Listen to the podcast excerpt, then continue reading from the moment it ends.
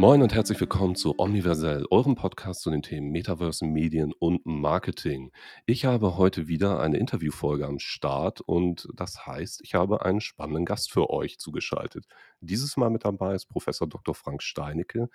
Frank ist Professor für Mensch-Computer-Interaktion an der Universität Hamburg und darüber hinaus auch in der Standortinitiative für immersive Medien und Technologien Next Reality Hamburg aktiv, wie ich eben auch. Und er bekleidet auch den ähm, Posten des Vorstandes für Wissenschaft und Bildung. Moin Frank, schön, dass du dir die Zeit nimmst und heute ja mit mir über dieses Buzzword-Thema Metaverse reden möchtest. Und ich denke, wir werden ein paar spannende Punkte abackern für eben unsere HörerInnen, die, ja, glaube ich, neugierig sind, wie auch deine wissenschaftliche Perspektive auf diesen Themenkomplex ist. Ja, moin Simon und äh, schönen Dank und äh, ich freue mich heute hier sein zu dürfen bei dir. Habe ich irgendetwas Essentielles vergessen in deiner Vorstellung, was du noch hinzufügen magst? Nein, ich glaube, du hast sozusagen die die wichtigen Dinge gesagt. Vielleicht so ein bisschen noch zum Privaten. Ich lebe hier in Hamburg auch mit meiner Familie zusammen, habe einen Sohn, ähm, und insofern treiben mich natürlich auch schon all diese Themen um Zukunft und wie die Digitalität unsere Zukunft ändert, dann auch als junger Vater natürlich sehr voran. Klar. Und wenn man nach dem Thema virtuelle Realität googelt in Deutschland, dann kommt man um dich auch, glaube ich, nicht wirklich drum rum, gerade aus dieser wissenschaftlichen Perspektive. Wie beschäftigt dich das Themenfeld allgemein? Magst du da mal so einen kleinen Einblick geben in wie wie sieht Mensch-Computer-Interaktionsforschung überhaupt aus für die Menschen, die sich darunter überhaupt nichts vorstellen können? Mhm. Genau, also grundsätzlich erforschen wir alle Fragestellungen, die irgendwie auftreten, wenn Menschen auf Techniken treffen. Und mich ähm, sozusagen treibt dieses Feld Virtual Reality, Augmented Reality oder Mixed Reality oder welchem Namen es auch immer die letzten Jahre bekommen hat, schon so seit knapp 20 Jahren voran. Also diese Fragestellung, was passiert eigentlich, wenn wir die Digitalität und die Realität irgendwie zusammenführen, zusammenbringen und wie verändert das die Art und Weise, wie wir Menschen mit Technologie irgendwie interagieren. Ich komme so ein bisschen vom Hintergrund her aus dem Bereich Computergrafik. Ja, das heißt, im Studium habe ich mich mit interaktiven Computergrafiken beschäftigt und fand eben am spannendsten eigentlich die Art und Weise, wie ich jetzt so mit 3D-Grafiken eigentlich interagiere, weil da wird es auf einmal komplizierter. Ne? Da kann ich auf einmal die Dinge drehen, kann da reinzoomen und rauszoomen. Ich kann mich auch verlieren in so einem dreidimensionalen Raum. Und da bin ich eben dann im Wesentlichen an diese Schnittstelle gekommen, mich in dreidimensionalen Welten irgendwie zu bewegen und zu interagieren, als Interaktionsfragestellung, aber eben genauso auf dieser Mensch-Psychologie-Seite eben zu verstehen, was macht es eigentlich mit uns, wenn wir in solchen dreidimensionalen Welten dann zum Beispiel am Desktop, aber eben auch in Virtual Reality oder Augmented Reality dann sind. Nun hatte ich es eingangs auch erwähnt, das Thema Metaverse ist, glaube ich, so heiß wie nie. Das Wort ist, wie wir wissen, schon ein bisschen älter. Snow Crash, Neil Stevenson, ähm, ja, Sci-Fi-Literatur, immer noch ein empfehlenswertes Buch, wie ich finde. Das mal ausgeklammert. Gerade durch Mark Zuckerberg und Facebook, aka jetzt Meta, das Rebranding ist im vollen Gange, kann man auch schön live verfolgen, wie die ihre ganzen einzelnen Accounts umbenennen, Meta for Developers und so weiter. Ähm, das Metaverse-Thema ist gerade heiß. Es ist aber auch ein, wie wir gerade, wenn man sich beruflich damit beschäftigt und auch eben mit den Technologien, die da im Hintergrund stehen, virtuelle und erweiterte Realität, von mir aus auch Blockchain und so weiter und so fort, ähm, ist, ist ein sehr schwammiger, schwer greifbarer Begriff für die meisten Menschen. Es ist irgendwie heiß, aber was bedeutet das? Hast du eine Definition für das Metaverse? Mhm. Ja, also ich glaube, es ist immer nicht gut, ein neues Buzzword zu erfinden und jeder überlegt sich dann wieder eine eigene Definition. Also genau, du hast es gerade gesagt, im Snow Crash ähm, hat Neil Stephenson es im Wesentlichen als eine audiovisuelle, computergenerierte Welt ähm, definiert. Ja, und das ist so ein bisschen das, was wir eigentlich schon immer als Virtual Reality bezeichnen. Ne? Also eine virtuelle, am Computer generierte Welt. Metaverse jetzt in der, sage ich mal, Definition von Mark Zuckerberg, wie die das vorantreiben, geht noch so ein bisschen weiter und fokussiert auf so ein paar Dinge, die vielleicht nicht in jeder Virtual Reality so immer präsent sind. Also insbesondere ist so das Thema der persistenten Darstellung interessant. Also dass man sagt, dieses Metaverse ist jetzt nicht vielleicht nur auf meinem lokalen Head-Mounted Display und ich starte es dann und dann ist das Metaverse da und wenn ich es ausmache, ist es wieder weg, sondern es bleibt persistent auf irgendwelchen Servern und ich logge mich sozusagen in diese virtuelle Welt ein.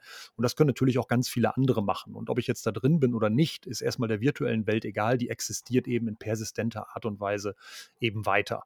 Und das ist natürlich schon ein bisschen spannend da. Ne? Also ich habe eben nicht nur dieses virtuelle ähm, ähm, Umgebung, die ich bei mir nur starte, sondern die ist sozusagen immer allumfassend da. Und da ist auch dieses Kofferwort Metaverse so ein bisschen der Begriff dafür. Meta, also für ja über und Verse als Universum. Also es steht über dem Universum. Es ist sozusagen immer da. Alle können sich einloggen oder ausloggen, wann immer sie wollen. Und diese Welt existiert sozusagen parallel zu unserer realen Welt und wir können jederzeit hin und her wechseln zum Beispiel. Ganz spannend dabei ist natürlich auch, dass viele der Ansätze, da würde ich gleich auch gerne noch mal tiefer reingehen, die Mark Zuckerberg in seiner langen Keynote, ähm, letzte Woche präsentiert hat, ja auch nicht unbedingt neu sind. So viele können wir auch gleich noch mal 'n anderes Zitat reinwerfen: „The future is already here, but not yet evenly distributed“ von William Gibson so. Ähm, viele dieser Dinge, die es dort gibt, äh, 'ne AR-Cloud und so weiter, hm, virtuelle Räume hm, sind ja schon dort eigentlich. Also, sie sind da, sie sind nur nicht im Mainstream, sie sind funktional und sie sind vielleicht auch in manchen Fällen noch experimentell und eher, sagen wir mal, für Cutting Edge Nerds, die Spaß am am Basteln und Mhm. Erforschen haben. Ähm, welche Anwendungsfälle sind für dich aktuell am relevantesten, also auch in der Forschung? Also, was Mhm. womit arbeitet ihr? Mhm. Genau, also einmal merkt man natürlich schon im Consumer-Bereich bei Spielen hat man ganz häufig so eine Situation, dass wir das eigentlich schon als Metaverse bezeichnen würden. Fortnite ist so ein Beispiel eben einer dreidimensionalen, persistenten, computergenerierten Welt, in der sich Spieler einloggen können und ob sie gerade da sind oder nicht, die virtuelle Welt geht halt weiter, auch ohne sie, ne? Also, da würde man schon sagen, das ist eigentlich schon recht nah an dieser Grundidee eines Metaverse. Im Moment ist noch so das Hauptmedium, mit dem ich an so einem Metaverse halt teilnehme, eben klassischerweise entweder mein Smartphone, mein Tablet oder irgendwie vielleicht mein Desktop-Rechner. Und das möchte natürlich Mark Zuckerberg ein bisschen, ähm, ändern, eben in Richtung eher immersiverer Technologien, also Datenbrillen. Ähm, das hat natürlich noch mal 'ne ganz neue Dimension von solchen Metaverses, ja, weil ich dann tatsächlich mich in so 'nem Metaversum so bewege, wie ich das in der realen Welt mache, also durch natürliche Bewegung, natürliche Kommunikation. Und das sind dann natürlich gerade für so Anwendungen, wie wir sie jetzt auch während Covid-19 erlebt haben, ganz spannende Szenarien, ja. Wir alle haben viel, viel Zeit in Videokonferenzen vor diesen Kacheln und Galerie-Views irgendwie verbracht.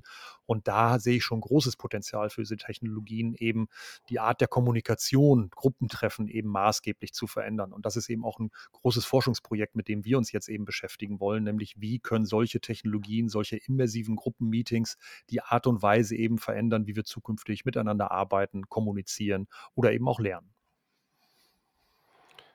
Wir haben jetzt schon häufiger Mark Zuckerberg erwähnt und Meta. Es führt aktuell auch wirklich kein Weg dran vorbei.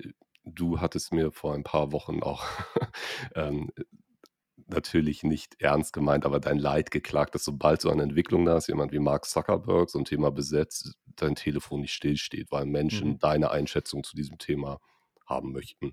Wie sieht das aktuell aus? Steht dein Telefon etwas ruhiger, stiller jetzt da in der Ecke oder, äh, geht's immer noch? Und wie ist deine Perspektive auf diesen Approach, den Facebook jetzt fährt? Mhm. Genau, ja, also typischerweise ist es eben so, wenn dann eine neue Pressemitteilung von großen Unternehmen, ob es dann Google oder Facebook oder Apple, ähm, gelauncht wird, wo irgendwie dann Virtual Reality, Metaverse, Augmented Reality und so weiter dann im Titel auftaucht, ist es natürlich schnell so, dass die Medien dann auf der Suche sind nach irgendjemandem, der das mal kurz erklären kann. Und gerade hier in Hamburg natürlich als Medienstandort, das weißt du, ähm, äh, ist dann vielleicht auch gerade eine Professur für Mensch-Computer-Interaktion omnipräsent und für alles sozusagen irgendwie zugreifbar. Im Moment ist wieder tatsächlich, muss man sagen, ein bisschen ruhiger geworden. Also, es war, ähm, sehr wild natürlich, als Facebook bekannt gegeben hat, dass sie hier in der Europäischen Union 10.000 Arbeitsplätze installieren möchte, um eben so ein Metaverse hier in der EU aufzubauen. Und das wirft natürlich spannende Fragen auch für die Medien auf. Warum denn hier gerade in Europa eigentlich und was ist dieses Metaverse eigentlich? Und, ähm, will Facebook sozusagen jetzt die Europäische Union auch noch erobern? Und das sind natürlich schon spannende und auch, äh, Besorgnis, äh, mitunter erregende Neuigkeiten, die dann kommen. Inwiefern besorgniserregend? Na, es ist natürlich schon, dass man sich fragt, warum macht Facebook das denn nicht in den USA? Ja, also Silicon Valley war doch jetzt über Jahrzehnte irgendwie der Ort, in dem eben solche Innovationen betrieben worden sind und auf einmal müssen jetzt 10.000 Arbeitsplätze in Europa dazukommen. Und da gibt es natürlich eine Reihe von Gründen. Ja. Zum einen hat sicherlich die letzte amerikanische ähm, Regierung nicht unbedingt dafür gesorgt, dass man äh, exzellent äh, ausgebildete Fachkräfte von überall herholen konnte, sondern wir haben viele Abwanderungen auch gesehen aus den äh, USA von Forschern, von Entwicklern, die dann doch äh, sich lieber anderen Ländern einfach äh, näher hingezogen geführt haben. So, das heißt also ein ganz klarer Fachkräftemangel ist ein Grund, dass äh, natürlich dann Facebook sagt, wir müssen sozusagen jetzt wieder globaler akquirieren oder vielleicht auch Leute einfach äh, dort für uns gewinnen, wo sie sind und weil wir sie nicht in die USA kriegen. Sicherlich ist es aber auch so, dass Facebook natürlich jetzt die letzten Jahre gemerkt hat, ähm, dass gerade ähm, Regulatorien, die wir in der Europäischen Union haben, mitunter auch Facebook das Leben schwer machen kann. Und ähm, da will natürlich Facebook einerseits eine größere Nähe haben an die Europäische ähm, Kommission und, und Regierungen, um sozusagen hier, ich sage es mal vorsichtig formuliert, vielleicht schneller informiert zu sein, aber vielleicht natürlich auch ein Stück weit ähm, das mitzugestalten, ja, wie solche Regularien dann irgendwie ausschauen. Ähm, und das kommt dann so ein bisschen zusammen. Ja. Also Facebook wird nicht stark genug sein, um, sage ich mal, jetzt ganz Europa auszuhebeln und äh, die Gesetze hier vorzugeben. Aber natürlich gibt es dann Lobbyisten, ähm, wo man kürzere Wege vielleicht hat und dann, sage ich mal, die GDPR, also diese Datenschutzgrundverordnung, die ja auch von der Europäischen Union eben sehr stark mitgestaltet wurde, dann, sage ich mal, vielleicht an der einen oder anderen Stelle ein bisschen vielleicht wieder zu öffnen oder eben zu schauen, wie dann doch vielleicht so ein Metaverse dann doch GDPR-konformer implementiert werden könnte. Überrascht dich, also auch rückblickend, ne? Wir wir erinnern uns an die Zeit 2014 kauft Facebook Oculus VR und viele haben sich gefragt: „Was soll das?“ Und nun, 7 Jahre später, haben wir eine wirklich unglaublich holistische Perspektive auf das Thema Metaverse und Kommunikation der Zukunft, vor allem von Mark Zuckerberg präsentiert bekommen, wie ich persönlich sie von keinem anderen Player jemals gesehen habe. Ich weiß nicht, ob du da vielleicht andere Beispiele noch hast, die dir einfallen würden. Überrascht dich die Konsequenz, mit der Facebook jetzt diesen Turnaround oder Turnaround ist vielleicht das falsche Mhm. Wort, aber dieses Themenfeld besetzt? Mhm. Ja, das ist schon wirklich, ähm, erstaunlich. 2014 hast du gerade gesagt, ist dieses wirklich klitzekleine Start-up, ja, also die sozusagen wirklich in der Garage die ersten Displays zusammengebaut haben. Es ist im Wesentlichen ein kleines Spin-off gewesen, was sich so aus dem ICT, dem Institute of Creative Technologies, ähm, vom Kollegen von mir heraus, ähm, entwickelt hat. Das also der, äh, Palmer Luckey war ein Techniker dort in der Arbeitsgruppe bei ihm und hat sozusagen da die ersten Displays, ähm, bei ihm in der Arbeitsgruppe zusammengeschraubt und dann hat, glaube ich, Oculus ich weiß gar nicht, was der Betrag war, eine Milliarde, glaube ich, ne, ähm, von von Knapp knapp Facebooks für die knapp Übernahme. 2 knapp 2. Genau. Und ja, jetzt irgendwie 6 Jahre später, ähm, ändert Facebook seinen Namen in Meta. Ja, das ist schon, ähm, wirklich, ähm, ein Schritt, der war schon wirklich auch überraschend für mich, mit was für einer Konsequenz dann doch Mark Zuckerberg an diese Vision tatsächlich glaubt, ja? Also, anfangs hat man natürlich ein bisschen gedacht: „Ja gut, das ist jetzt ein bisschen Buzzword und, ähm, er hat sozusagen so ein Themenfeld vielleicht, wo er jetzt einen Schritt weiter ist als die anderen.“ Aber in dieser Konsequenz jetzt von einem, ne, Social-Media-Unternehmen hin zu einem Metaverse-Unternehmen, ähm, sich eben entwickeln zu wollen, zeigt einfach auch, wie sehr Mark Zuckerberg daran glaubt, dass das genau passieren wird. Ich selber glaube das auch, ja. Ich bin fest davon überzeugt, dass wenn wir Probleme lösen, die heutige Mixed Reality oder Virtual Reality Technologien noch haben, das sind klobige Displays, das sind irgendwie Latenzprobleme, die GPUs, die wir brauchen und so weiter. Also, mir ist völlig klar, dass wenn wir die perfekte Mixed Reality Technologie haben, die dann die Größe einer Kontaktlinse hat, ja, bei der ich meine Informationen mehr anzeigen kann, die ich möchte, die ich switchen kann zwischen einer erweiterten Realität, einer vollständig virtuellen Realität. Ich kann Avatare, Agenten äh, hinprojizieren, ja. Also genau das, was man aus diesen Science-Fiction-Filmen kennt, dann ist mir natürlich völlig klar, das wird dann kommen, ja. Ich hätte nur gedacht, wir haben noch vielleicht 30, 40, 50 Jahre Zeit, äh, bis es soweit ist. Und ich sag mal, diese, doch, dieser Sprint, den Facebook jetzt dahin legt, ähm, lässt dann doch schon erahnen, dass es dann doch vielleicht alles schneller kommt, als man denkt und äh, auch ich als Forscher überrascht werde vom exponentiellen Wachstum der Digitalisierung. Siehst du andere Akteure es gibt jetzt ja diese, hm, sagen wir mal, bös äh, böse ausgedrückt Horrorvision. Facebook wird diesen Markt dominieren und, ähm, kann Facebook und, ne, das ist ja auch ganz spannend, ähm, die Worte Interoperabilität, offene Schnittstellen et cetera waren ja auch wirklich, äh, aktive Bestandteile der Kommunikation von Meta in den in den letzten Wochen. Mhm. Meinst du Sie haben etwas gelernt daraus und wenn nicht wenn es dann doch einen großen Akteur gibt, der alles dominiert, was ich persönlich nicht glaube, aber egal, darum geht's grad nicht. Ähm, wen siehst du noch in der Rolle, nachdem Microsoft beispielsweise gestern ja auch angekündigt hat: „Oh, wir machen jetzt ja auch mit Avataren in Microsoft“ äh, wie hieß die Arbeitsumgebung? Together Mode, ne, in Microsoft ja, Teams. genau. Mhm. Ja, genau. Also, du hast grad schon einen Player genannt, Microsoft, die ja auch, ähm, sehr stark in dieses Feld reingehen. Microsoft ist im Moment noch sehr, sage ich mal, dominant so im Bereich erweiterte Realität, also mit der HoloLens, äh, der der heißt sie nicht auch Meta, die Umgebung, die sie da irgendwie schaffen? Ähm, äh Mesh. Mesh, Mesh Microsoft war's, genau. Ich wollte sagen, genau. Microsoft Mesh. Dann haben sie natürlich jetzt in Microsoft Teams jetzt, glaube ich, gestern bekannt gegeben, ähm, dass sie jetzt so auch 'n immersiven Mode den Together Mode hatten sie vorher schon, aber jetzt kann ich mich auch als Avatar dort eben darstellen lassen.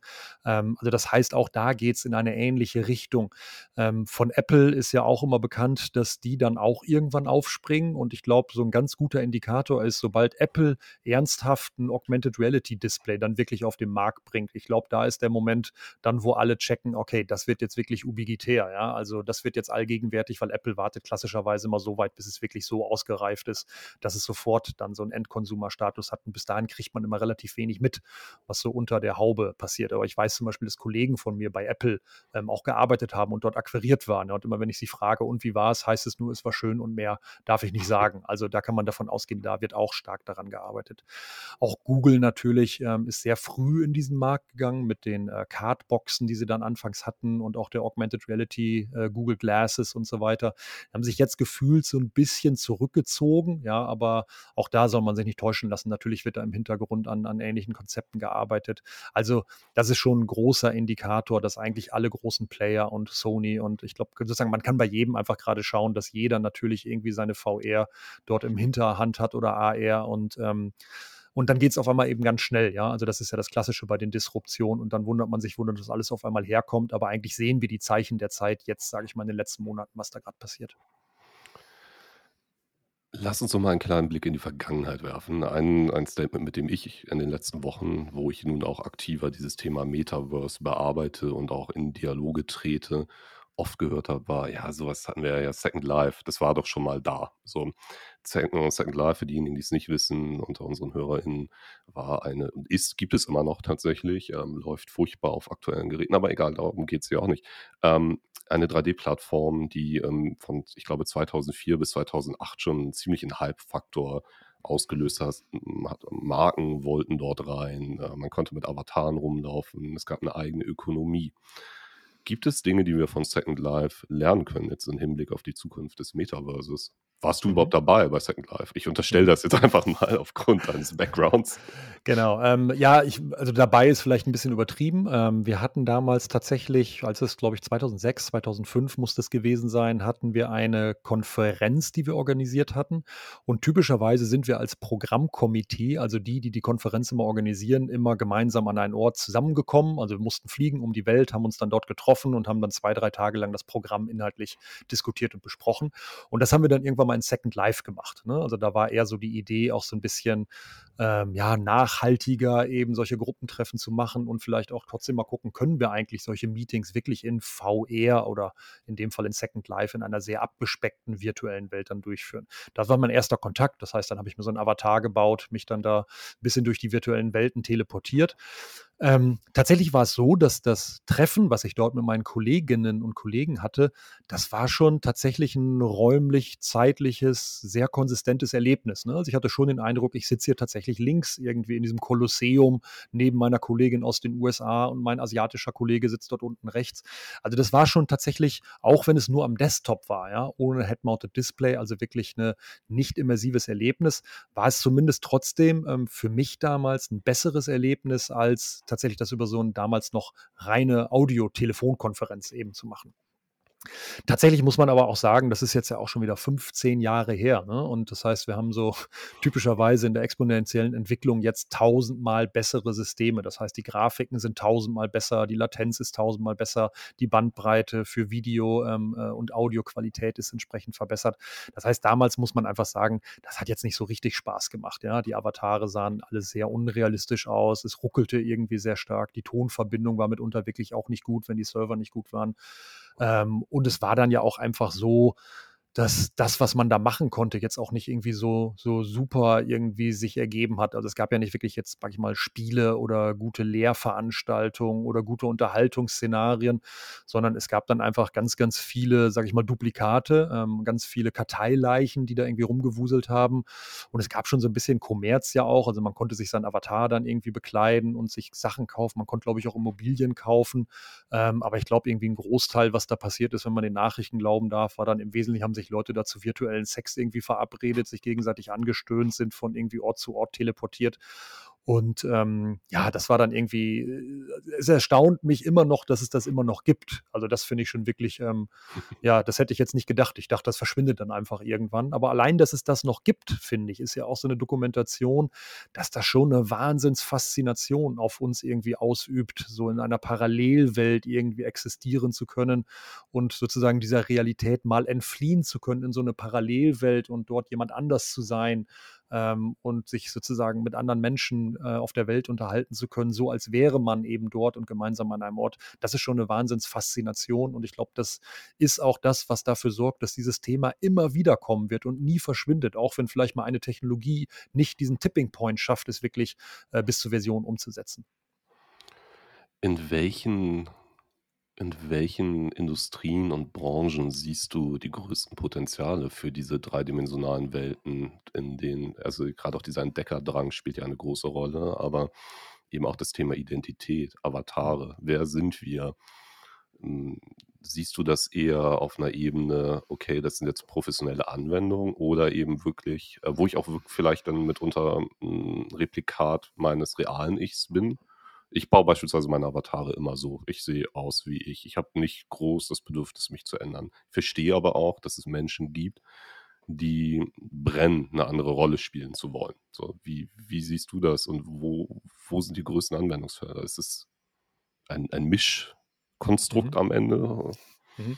Ja, also ich glaube, wenn wir wirklich irgendwann die perfekte, so es sie denn gibt, äh, äh, Virtual Reality oder Mixed Reality haben, dann glaube ich, ist jedes Anwendungsfeld davon vollständig betroffen, ja, weil dann kann ich da einfach alles machen, ja. Das ist sozusagen genau diese Start Star Trek, ähm, ähm, Vision, dann dann geht halt irgendwie alles und dann betrifft das auch alles. Auf dem Weg dahin wird es natürlich die ersten Anwendungen geben, die da mehr von profitieren. Vor so 'n, weiß nicht, 3, 4 Jahren hat man sehr stark gedacht: „Ah, jetzt kommt die Games-Branche“, ne? Also, das war wirklich, ähm, 1, 2 Jahre lang war auf jeder Spielemesse war nur noch VR auf einmal zu sehen und und irgendwie hat man gedacht: „Oh, alles klar, jetzt wird alles überrollt.“ Das ist erstaunlicherweise dann wieder so verschwunden, ne? Also, das hat mich Mhm. auch 'n bisschen gewundert. Es gibt schon noch viele Spiele, aber irgendwie so richtig hat das da auch noch nicht Fahrt aufgenommen. Ähm, das machte Sinn, dass es da gestartet hat, weil natürlich die Spieler haben schon gute Rechner. Das heißt, da kann man relativ einfach 'ne Virtual Reality installieren. Aber es ist dahin 'n bisschen verschwunden. Jetzt sehen wir's so viel, jetzt geht's auf einmal, sage ich mal, alles, was so Social Communication, ne, also das, was Facebook jetzt vorantreibt.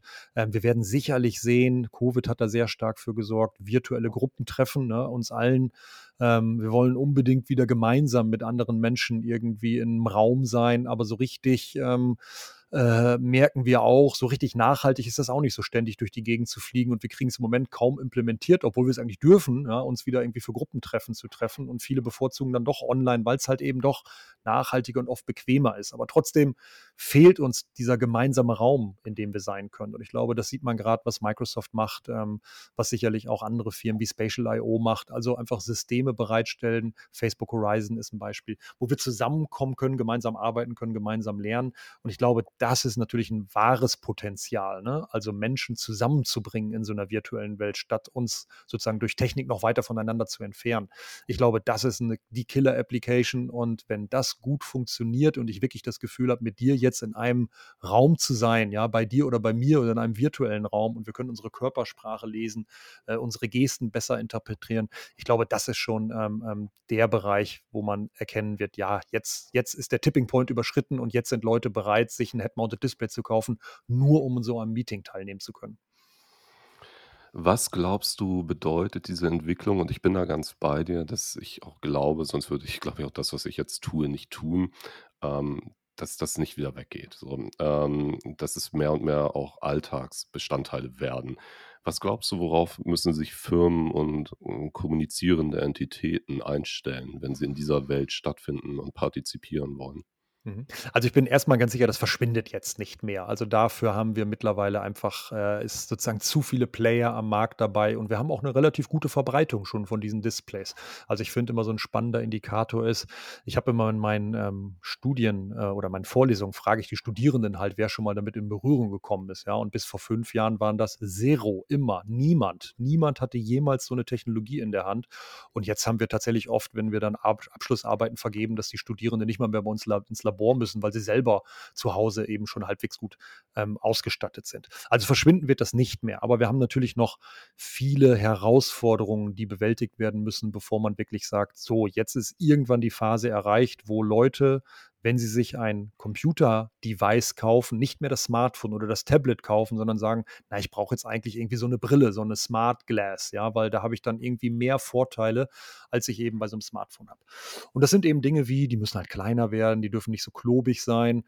Und man muss auch sagen, es ist die Frage, ob wir überhaupt mit dem aktuellen Ansatz, nämlich solche self-contained Systeme zu bauen, wo ich das Rendering und die ganzen ähm, die ganzen CPUs und GPUs in meinem Display verbaue, ob das überhaupt das Potenzial hat, genau so 'ne Miniaturisierung zu kriegen, dass wir irgendwann Brillen haben, wie wir beide sie jetzt tragen, Mhm. ähm, ähm, sondern das wird nicht so richtig funktionieren. Deshalb glaube ich, wird da schon eher so cloudbasierte Ansätze, ne? Also, ich habe dann irgendwie Renderfarmen auf der Welt verteilt und mein Display ist im Wesentlichen nur noch, ähm, vielleicht 'ne Kontaktlinse, die einfach sagt: „Achtung, Frank ist grade hier, guckt genau dahin.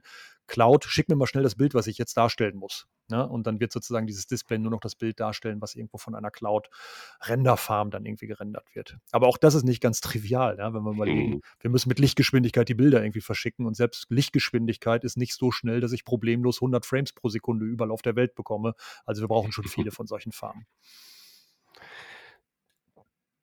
Wie um um da noch mal anzuhaken, wie das das sind jetzt ja die Challenges gewesen, die eben auch die Macher dieser Technologien betrifft.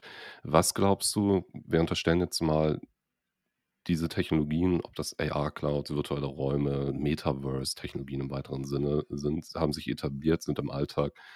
Welche Herausforderungen siehst du für Firmen, die nicht inhärent Tech-Firmen sind, so Marken, die aus der analogen Welt kommen? Wie können die Mhm. diesen Sprung schaffen in diese Welt? Mhm. müsst wie müsste Das so 'n Mindset sein?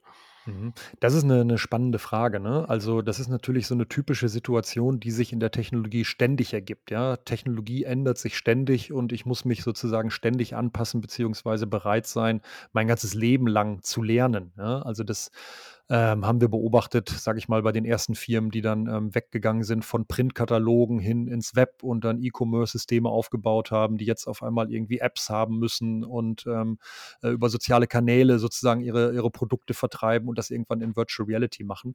Ähm, also, das ist, glaube ich, einfach, ähm, 'ne klassische Situation, die wir immer so beobachten werden. Das Spezielle natürlich ist noch mal und das glaube ich schon, wird auch so 'n Paradigmenwechsel sein, ähm, was eben die Interaktion angeht, ja? Ich im Moment würde ich sagen, das ist macht gar nicht so 'n Riesenunterschied, ob wir jetzt, äh, Produkte oder unsere, ähm, äh, Anwendungen auf einem Smartphone anschauen, auf'm Tablet-PC, auf'm Desktop-Rechner, auf'm Laptop-Rechner. Das ist 'ne sehr ähnliche Technologie. Die Interaktion ist sehr, sehr ähnlich, beruht auf ähnlichen Paradigmen.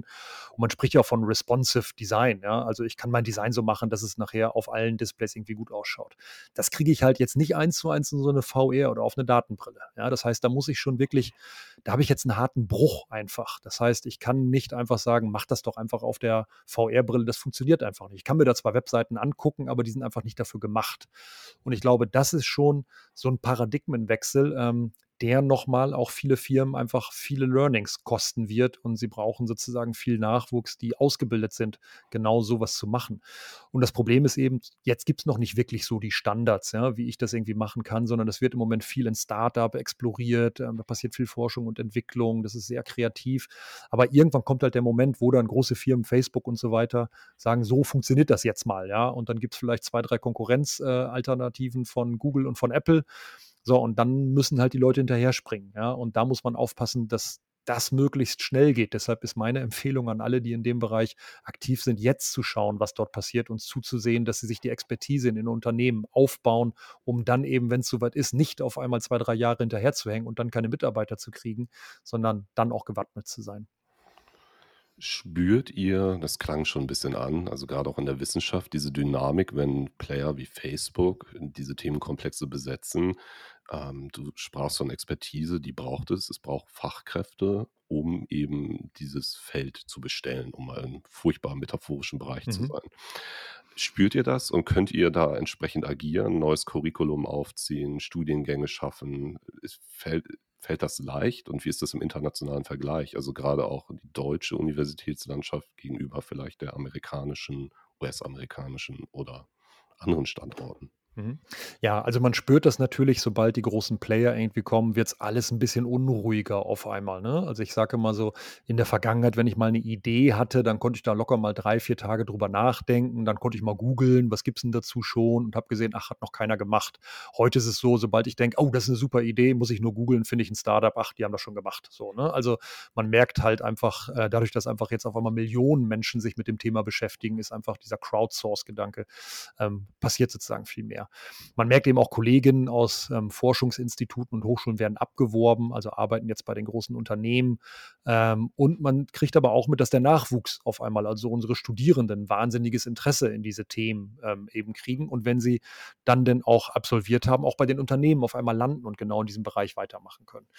Curriculum anpassen, hattest du gefragt. Ja, das ist, sage ich mal, Grundsätzlich sind das ja Dinge, die sehr langsam laufen an Universitäten. Also, wenn ich jetzt sage, ich mache jetzt einen neuen Studiengang, der ganz dediziert Virtual Reality und Augmented Reality ausbildet, dann braucht das schon ein 2 Jahre, bis sozusagen das dann losgeht, die ersten Studierenden da sind. Und, äh, bis wir dann die ersten Absolventen haben, sind quasi schon 5, 6, 7 Jahre irgendwie vorbei. So, dann ist es eigentlich schon immer zu spät. Wir machen das natürlich häufig mit so Hüllenveranstaltungen. Also, jetzt ganz konkret bei uns haben wir Master eine Veranstaltung, die heißt User Interface, ähm, Software and Technology. Und da machen wir im Wesentlichen immer die Themen, die gerade brennen. Also da können wir genau dann reagieren und sagen, jetzt machen wir mal dieses Semester einen Fokus auf Virtual Reality und Augmented Reality, ähm, können aber auch im nächsten Semester sagen, dann machen wir vielleicht Brain-Computer-Interfaces, wenn wir denken, das ist das irgendwie interessante Thema, was gerade brennt. Aber grundsätzlich ist es natürlich schon so, dass, sage ich mal, aus einer informatischen Sicht, ähm, also wenn ich die Dinge nachher wirklich bauen will, ich brauche da brauche ich eine grundsolide informatische Ausbildung. Ne? Und dann hilft es natürlich noch Expertise irgendwie im Bereich der Grafik, Audiodesign, visuelles Design zu haben, bisschen Gestaltungswissenschaften, Psychologie, Ingenieurswissenschaften. Also es ist ein sehr interdisziplinäres Thema und ich glaube, das alles in ein Curriculum reinzupacken, ist ohnehin irgendwie absurd, weil die zukünftigen Themen werden nicht den einen Virtual Reality Entwickler haben, sondern man sieht jetzt ja schon bei den Ausschreibungen, es gibt dann im Kontext Virtual Reality jemanden für Audiodesign, jemand für Visual Design, jemand für Perception, jemand für ähm, Rendering, jemand für Interaction. Ja? Also ähm, da kann man jetzt nicht ein Curriculum bauen, wo man sagt, das ist jetzt der perfekte VRler. Wir haben jetzt viel darüber geredet, wie eben diese Welten entstehen und vor allem auch, dass wir beide glauben, das geht nicht weg. Es gibt nun aber auch Menschen, die gehen mit diesem gesamten Themenkomplex etwas skeptischer um, nennen wir es mal so. Ähm, die Dystopie, die in den Köpfen damit unter entsteht, auch ich unterstelle da auch so nach sieben, acht Jahren, wo ich Leuten VR-Brillen aufsetze und mich dem auch immer offen stelle. Also nichts ist wichtiger als ein Dialog über diese Entwicklung ähm, stelle ich mich diesen Ängsten auch. Ne? Also das ist ja alles ganz schrecklich, Eskapismus und Dystopie und auch als gerade als Mark Zuckerberg anfing zu sagen, okay, wir möchten jetzt dieses Thema besetzen, ging es sofort los. Das ist ja wie in Ready Player One, die Welt geht buchstäblich, unsere echte Welt geht buchstäblich vor die Hunde und die Menschen flüchten in die Dystopie und leben nur noch in einer Kunstwelt. Wie gehst du mit solchen Dingen um? Werden wir, oder anders gefragt, glaubst du, wir leben irgendwann im Metaverse und Mhm. dann ist Also alles ich gut? ja, oder alles schlecht. Ja, Also je ich, äh, also ich hoffe natürlich nicht, dass irgendwann die gesamte Menschheit nur noch wie in Ready Player One oder in Matrix, ja, in einer rein computergenerierten Welt leben äh, wird. Wenn wir das als Menschheit machen, ich glaube, dann ist es einfach deshalb, weil es unsere letzte Chance ist, ja, weil der Planeten sozusagen andererseits äh, auf, äh, anderer, auf andere Art und Weise nicht mehr äh, überleben könnte, außer wenn wir irgendwie weggesperrt werden äh, und sozusagen rein virtuell in irgendwelchen Raumschiffen auf dem Weg zum nächsten Planeten sind, den wir dann wie Heuschrecken irgendwie platt machen können. Also nein, ich glaube absolut nicht. Ne? Also das ist auch nie was, was sozusagen die Technologie immer vorangebracht hat oder sie von den Menschen hat akzeptieren lassen, wenn sie äh, eher dafür da ist, uns zu trennen. Es ist natürlich so, dass jede Technologie die Art und Weise verändert, wie wir leben, wie wir kommunizieren, wie wir arbeiten. Und es ist auch so, und das ist völlig verständlich, dass wir erstmal ganz häufig eine Abneigung dagegenüber haben. Das ist quasi in unserer DNA, in unserer Evolution drin, dass wir mit solchen großen Veränderungen nicht gut umgehen können. Also ich sage immer, ähm, das klassische Beispiel ist, die letzten 250.000 Jahre lang hat unser Gehirn nicht gelernt, mit solchen großen Veränderungen umzugehen. Das heißt, äh, vom Homo sapiens an war es so, wenn du als Mensch geboren worden bist auf die Erde und deine Lebensspanne dann von 50 früher, mittlerweile 100 Jahren eher verbringst, war die Welt ziemlich genau die gleiche, die du dann verlassen hast. Da ist nicht viel passiert zwischendrin. Und wir erleben das jetzt ja erst seit vielleicht drei, vier Generationen, ja, dass auf einmal äh, jemand geboren wird in einer Zeit, wo es noch keine Autos gab, ja, und der verlässt dann die Welt, da gibt es dann gerade das Internet, ja, und die nächsten sind gerade geboren, als das Internet angefangen hat und verlassen vielleicht die Welt, wo es schon Brain-Computer Interfaces gibt. Also es geht einfach jetzt auf einmal sehr, sehr viel schneller und wir haben es nicht gelernt, mit solchen großen Veränderungen umzugehen. Insofern ist es auch verständlich, dass man Angst und Sorgen hat, wenn solche Veränderungen auf einmal auf einen einprasseln, ja, weil ich das nie gelernt habe. Aber ich glaube eben, dieses, diese Furcht vor Eskapismus, dass wir uns alle dann vollständig zurückziehen und nur noch in so einer virtuellen Welt leben werden, das, das ist, glaube ich, einfach absurd und das ist auch nicht so, wie wir diese Technologie nutzen wollen. Und dann werden wir sie auch nicht so nutzen. Ne? Also das ist, glaube ich, dann auch ein Irrglaube, dass wir dann von irgendwelchen Menschen sozusagen gefangen werden, die uns diese Displays dann aufzwängen und wir dürfen dann nicht mehr raus und uns nicht mehr in der realen Welt ähm, irgendwie treffen. Nichtsdestotrotz sind das natürlich schon auch Dinge, ähm, die man im Blick haben muss, weil wir haben in der Computerspiele ähm, gibt es Spielsucht, es gibt Internetsucht, ähm, es gibt weitere Gefahren, wie das haben wir jetzt in sozialen Medien gesehen, Filterblasen, Confirmation Bias. Das sind schon Sorgen, die natürlich auch in VR da sind und VR an vielen Stellen treibt das so ein bisschen weiter, ja, und macht das so deutlicher, die Probleme, die auftauchen können. Aber es macht es vielleicht auch spannender, weil man sie da konkreter einfach diskutieren kann. Was glaubst du, wo die Reise konkret in wir haben ja festgestellt, wir le leben in spannenden, hochgradig dynamischen Zeiten. Ähm, was Mhm. glaubst du, wo die Reise konkret in den nächsten Jahren hingeht? Gerade auch mit Akteuren wie Facebook und Google und du hast es ja vorhin auch angerissen, jeder hat da was im stillen Kämmerlein und eine Strategie, also von den großen Akteuren, Ost Ostasien auch nochmal reingezählt, also ByteDance, die Pico Interactive gekauft haben und auch offen verkünden, okay, wir möchten da auch mitspielen. Was, was glaubst du passiert in den nächsten Jahren? Mhm. Also ich glaube, wir werden in gar nicht allzu ferner Zukunft erleben, ähm, dass die Ära der Smartphones, mit denen wir ja jetzt irgendwie seit der 2000er, wenn die irgendwie alle groß geworden sind, ich glaube, die kommt langsam zum Ende. Man beobachtet auch jetzt zum ersten Mal wirklich seit 15 oder fast 20 Jahren, ähm, dass der Anteil der verkauften Smartphones weltweit zurückgeht. Ne? Also bisher ist das immer gestiegen und seit zwei, drei Jahren merkt man so, wir haben sozusagen so eine Sättigung erreicht und es fällt jetzt langsam. So, das heißt, das ist immer so ein Zeichen dafür, da kommt jetzt was Neues. Ne? Und wie gesagt, durch die großen Firmen, die jetzt alle auf diese Head-Mounted Displays, Headsets irgendwie setzen, ähm, kann man schon eigentlich davon ausgehen, dass vermutlich das nächste Big Thing ja irgendwie Smart Glasses werden. Also irgendwie die Brillen, die ich dann trage, die mir ähnlich wie die Smartphones meine Informationen anzeigen können. Ich kann dann sprachbasiert damit irgendwie interagieren, werde einfach mit meiner Hand vor meiner Brille interagieren können.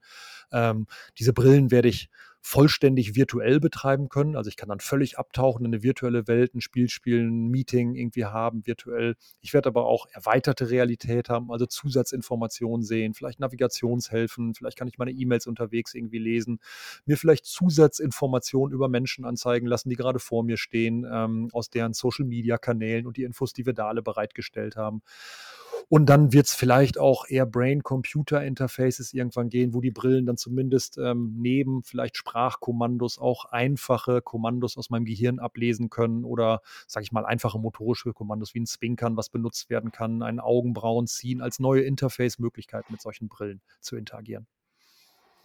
Gibt es etwas, was du dir explizit für diese Entwicklung wünschst, von der Gesellschaft, von den Akteuren, die diese Welt gestalten? Mhm.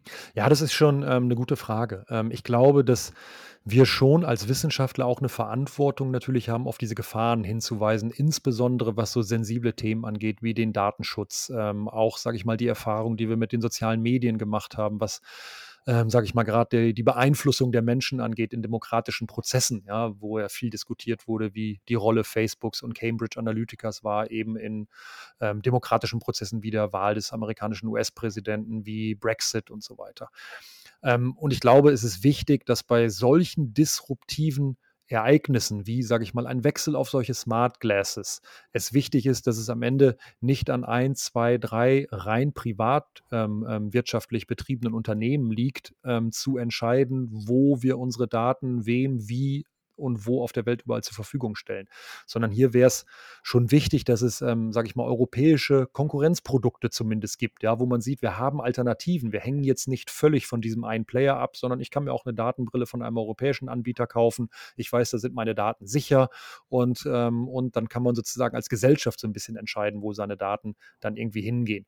Und natürlich auf der anderen Seite brauchen wir entsprechende Regularien, die auch ein Stück weit dem einfach Grenzen vorausziehen. Und wir haben gerade gesehen, dass in dieser globalen Welt es eben nicht mehr so einfach ist, ne, zu sagen, welches Gesetz trifft jetzt eigentlich an dieser Stelle zu. Aber ich glaube, das ist schon wichtig, einfach um eben wirklich diese Dystopie von, wir sind dann alle in dieser virtuellen Welt und alle unsere Daten liegen an einer Stelle bei irgendeinem CEO, der mit damit machen kann, was er will und uns alle steuert wie, ähm, wie, wie Handpuppen. Das wollen wir natürlich verhindern. Ja? Und ich glaube, dazu gehört es eben einen offenen, breiten gesellschaftlichen Diskurs, aber auch die Verantwortung eben der Politik, ähm, der Wissenschaft und der Wirtschaft hier gemeinsam an guten, akzeptierbaren, benutzerfreundlichen Lösungen zu arbeiten. Ich denke, das ist ein wunderbares Schlusswort, weil es sehr gut zusammenfasst, was wir an wirklich gesamtheitlichen Herausforderungen mit der aktuellen Entwicklung, ja, vor uns haben. Also, gerade auch, wenn man tief drin ist und beratend Menschen helfen möchte, auch den Schritt in diese Virtualität, von der wir beide auch ausgehen, dass sie kommen wird, beziehungsweise sie schon da ist in gewissem Ausmaß und sich intensivieren wird. Es geht nicht weg, es wird weiter spannend sein und wir lernen ja konstant. Ja? So ein bisschen wie so eine OP am offenen Herzen. Ich habe es heute mit furchtbaren Metaphern. Grauenvoll. Frank, vielen, vielen Dank für deine Zeit. Ähm, es war super, wie immer, mit dir zu reden. Und ähm, ich glaube, unsere HörerInnen nehmen viel mit aus diesem Gespräch. Ja, ich kann mich nur noch mal bedanken. Ja, vielen Dank, dass du mich da hattest. Hat sehr viel Spaß gemacht und dann bis bald. Das freut mich. Und auch an euch da draußen alles Gute. Vielen Dank fürs Zuhören. Bleibt gesund und folgt uns gern auf allen üblichen Kanälen at forreal.media. Bis dahin, ciao. Tschüss.